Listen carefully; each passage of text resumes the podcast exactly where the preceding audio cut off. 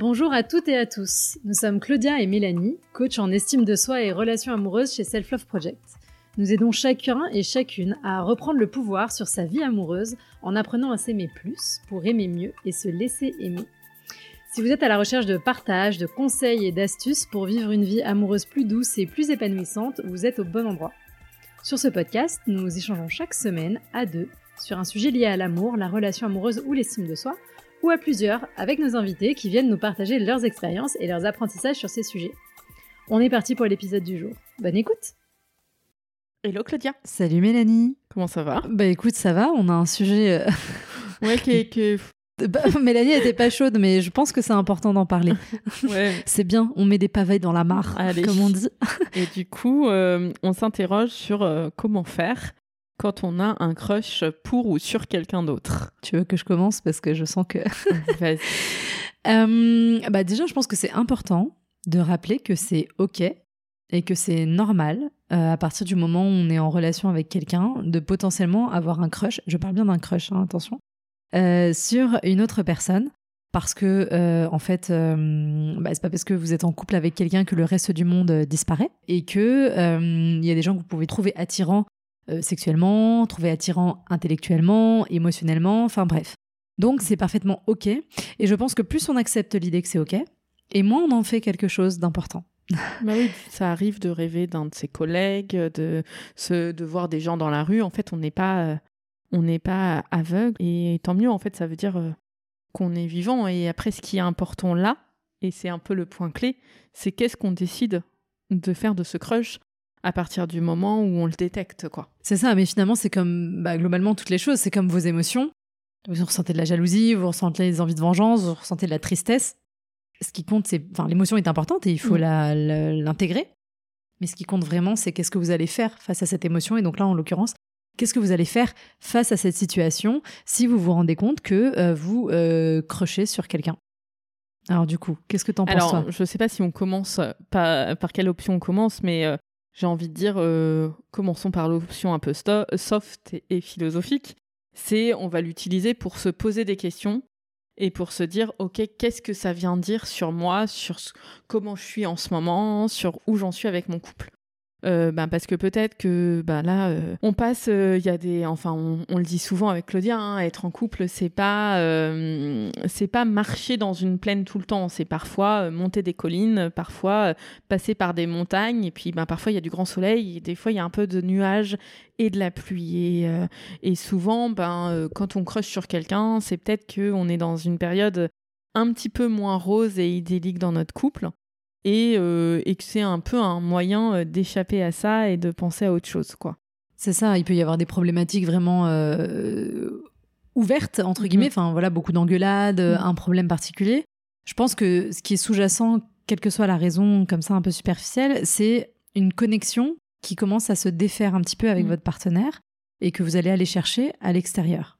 Et en fait, moi, je trouve ça assez absurde parce qu'en fait, c'est le moment où la relation a besoin qu'on y mette de l'énergie qu'en fait on a notre énergie, notre regard qui va être tourné vers quelqu'un d'autre. C'est vrai. Et c'est intéressant parce que hum, Esther Perel a beaucoup écrit sur les questions d'infidélité. Bon, là, c'est le stade d'après. Là, on est avant l'infidélité. Euh, parce qu'on a dit encore une fois que c'est pas une infidélité juste de crocher sur quelqu'un. Hum, mais ce qu'elle explique, c'est que hum, il faut aller regarder. Voilà, qu'est-ce que qu'est-ce que ça vient dire sur vous? Qu'est-ce que ça vient dire sur la relation? En général, ça vient dire beaucoup de choses sur vous euh, avant tout, euh, ou et vous dans, dans la dynamique relationnelle. Et en fait, du coup, oui, vous analysez un petit peu ce que ça vient dire sur vous, sur votre relation, vous faites un peu ce bilan. Et après, je pense qu'il y a, enfin, y a plusieurs échappatoires là-dedans. Il y a le premier qui est, ok, ben, j'identifie des choses que je dois faire euh, sur moi, ou je vais essayer de relancer une dynamique dans mon couple, euh, et voilà, je vais me recentrer sur mon couple. Ou alors, ben, parfois, c'est aussi le révélateur qui fait, ben, là, euh, j'ai pas envie de remettre de l'énergie euh, dans ma relation. Euh, je crois que là, j'ai plus le courage.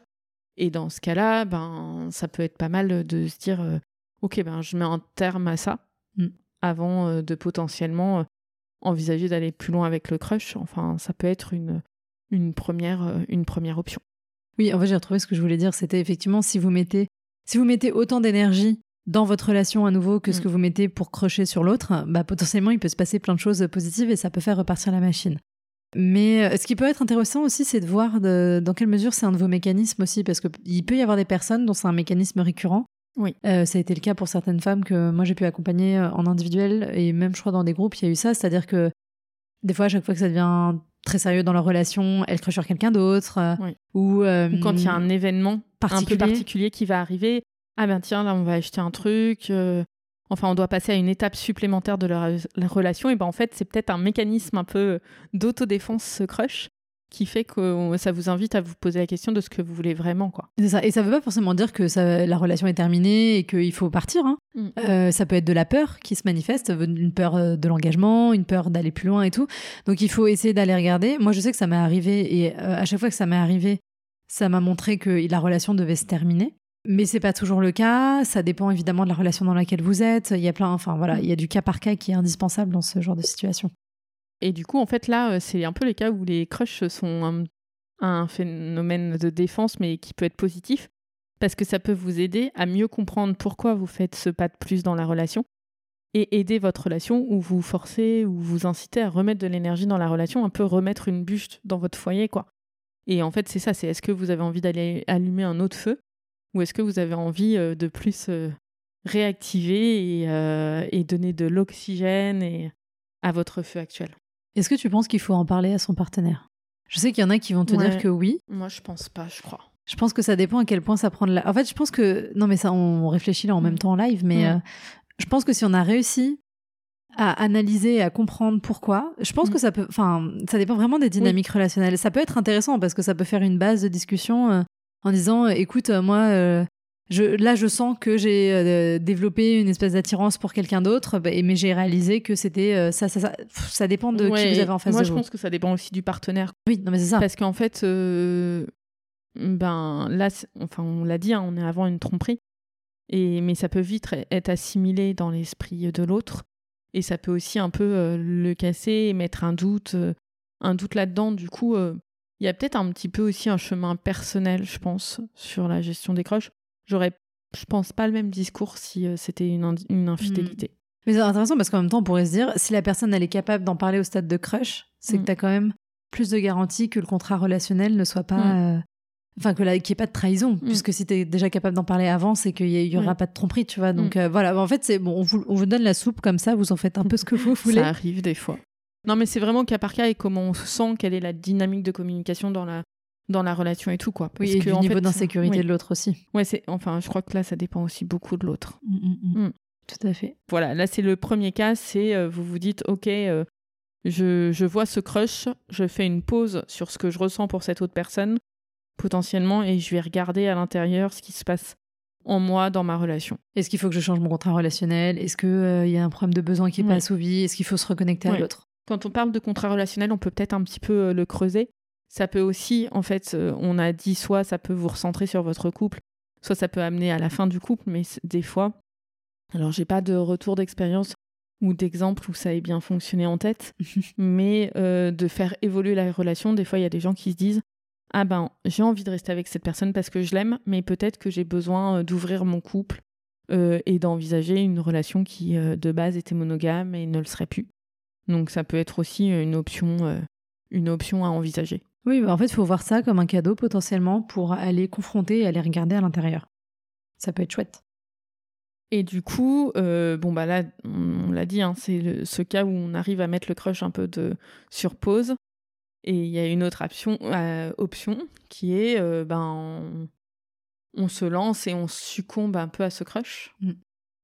Oui, et alors, euh, bon, bah, là-dessus, on va pas, euh, je pense, développer euh, trois heures parce que après, c'est un choix et il s'agit pas euh, d'être dans le jugement. Si jamais c'est quelque chose que vous avez déjà fait ou si c'est quelque chose que vous envisagez de faire, il s'agit pas de dire oh là là, quelle mauvaise personne. On n'est pas là euh, euh, en fervente défenserise de la morale, c'est pas la question. La question, c'est d'interroger ce que veut dire cette relation par rapport au contrat relationnel que vous avez avec votre partenaire, parce que c'est ça qui est mis à mal à cet endroit-là.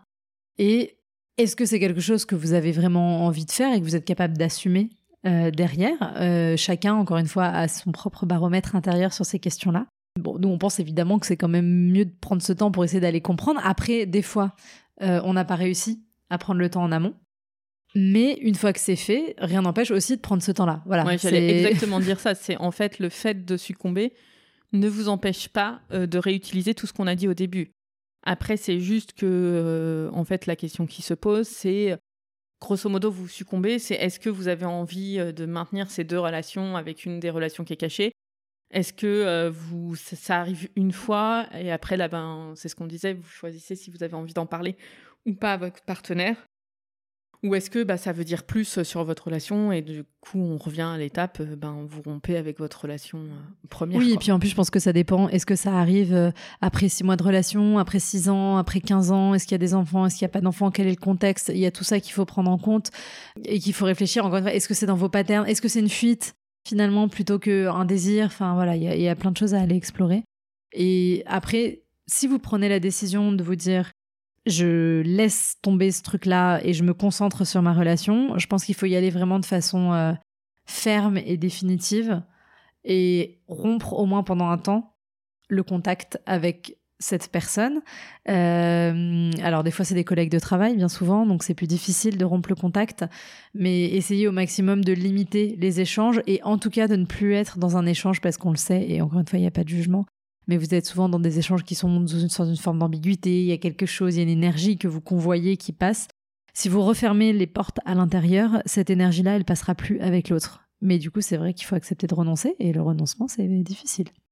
Et en gros, le principal, je pense, si on veut conclure, c'est de se dire, vous choisissez un peu ce, ce que vous voulez, mais c'est voyez dans ces crushs ou dans cette infidélité une opportunité de d'en connaître plus sur vous-même et d'être à l'aise Enfin, le, but, c'est que vous ne soyez pas rongé ou écartelé en permanence euh, par euh, la culpabilité, par euh, le fait de ne pas savoir quoi choisir, qui choisir. Donc, essayez au maximum de traiter les sujets différemment et indépendamment, en fait. C'est regarder vous, votre relation, essayez un peu de mettre à distance cette autre histoire. Bah, je crois que c'est pas mal. Dites-nous si, ben, ça s'est fait. Mélanie est soulagée que ce soit terminé? Non, ça a été en fait. En plus, je me suis dit, tu vois, on pourra recreuser le sujet de comment on se remet d'une infidélité une autre fois. Oui, ou même c'est quoi une infidélité ou bon après voilà. Bref, dites-nous si ça vous a parlé, si ça vous a servi. Oui, parce qu'on arrête sinon ça nous va. Et euh, bah, comme toujours, n'hésitez pas à venir nous poser euh, vos questions sur Instagram ou par mail aussi, ça fonctionne. Et bon, si vous êtes dans cette situation, on vous envoie plein de bonnes ondes. On sait que c'est pas simple euh, et c'est sûr que c'est compliqué de remettre en question sa relation, surtout si ça fait longtemps. Mais prenez ce temps et faites-vous confiance. Et n'hésitez pas aussi à vous faire accompagner si besoin. Il y a des thérapeutes de couple euh, qui peuvent être chouettes pour euh, bah, vous aider à comprendre ce qui va pas dans votre dynamique relationnelle. Parce que chez le thérapeute de couple, le patient c'est la relation. Voilà. À bientôt. Si vous entendez ce message, c'est que vous avez écouté l'épisode jusqu'au bout. Et pour ça, on vous dit un grand merci. Si cela vous a plu, n'hésitez pas à nous laisser 5 étoiles sur votre appli podcast favorite. Et si les sujets développés dans ce podcast vous parlent, vous allez adorer le contenu de notre compte Instagram Self Love Project FR. On y développe en profondeur toutes ces questions, loin des discours classiques des love coach et autres coachs en séduction. Nous avons aussi développé un accompagnement collectif hyper puissant pour les personnes célibataires qui en ont marre de galérer dans leur vie amoureuse, mais qui ne savent pas vraiment comment faire autrement. Nous les aidons à reprendre confiance en elles, à surmonter leurs blocages et à acquérir les bons outils pour avancer vers la vie amoureuse auquel elles aspirent. On vous donne rendez-vous sur self-love-project.com slash coaching pour avoir toutes les informations. Merci, à bientôt